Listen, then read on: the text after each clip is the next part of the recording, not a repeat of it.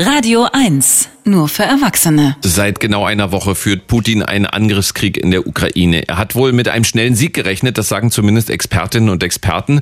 Doch die russischen Truppen stoßen auf erbitterten Widerstand in allen Landesteilen. Dazu kommen scharfe und unerwartet geschlossene Reaktionen des Westens. Das betonte gestern auch US-Präsident Joe Biden in seiner Rede zur Lage der Nation.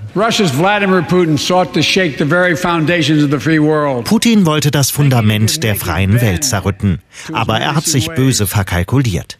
Er dachte, er könnte einfach in die Ukraine marschieren und die Welt sieht weg. Stattdessen traf er auf eine Mauer der Stärke, die er nicht erwartet hat. Er traf auf das ukrainische Volk. Soweit Joe Biden. Eins ist klar. Der Donnerstagskommentar mit Markus Feldenkirchen. Er ist politischer Autor beim Spiegel. Guten Morgen, Markus Feldenkirchen. Guten Morgen. Morgen. Stimmt das, was Joe Biden da sagt? Hat Putin sich verkalkuliert?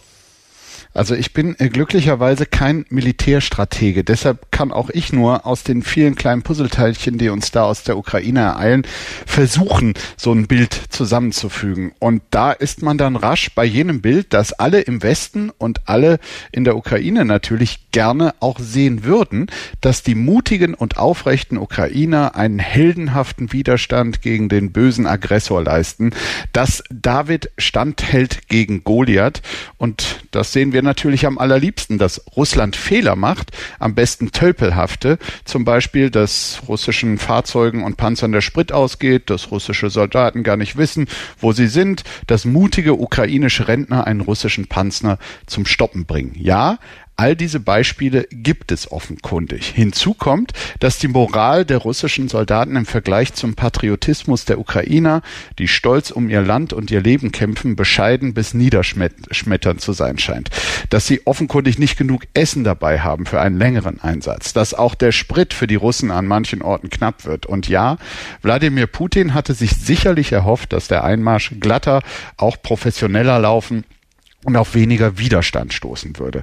Und trotzdem ist die Hoffnung auf dieses Heldenmärchen, wonach die kleine, sympathischere, mit Herzblut und einfachsten Mitteln kämpfende Nation am Ende obsiegt, leider, leider ziemlich naiv.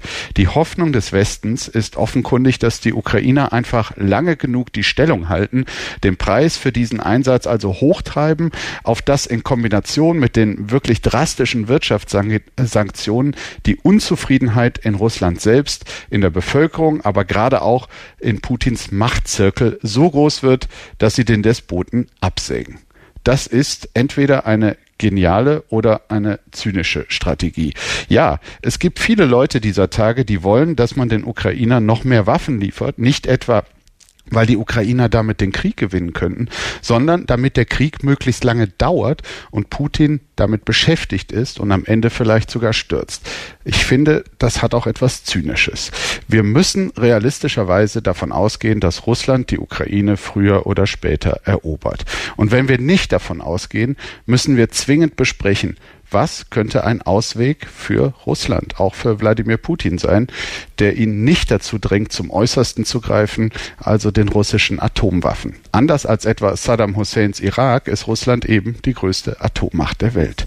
Und so verständlich es mir erscheint, den Verbrecher Putin für sein Treiben, für seinen Morden dort zu bestrafen, so sehr fürchte ich auch, dass er sich durch die für die Zukunft seines Landes wirklich existenziellen Sanktionen und den immer üppigeren Waffenlieferungen an die Ukraine in die Enge gedrängt fühlt. Nach dem Motto, wenn ich schon untergehe, sollen es die anderen auch. Ich weiß, dass Putin mit genau solchen Sorgen und Ängsten spielt, vermutlich genau darauf setzt. Aber wer sagt uns, dass am Ende dass es am Ende beim Spiel mit diesen Sorgen bleibt. Es ist und bleibt, das kann man nicht sagen, die ganze Situation ein maximales Dilemma.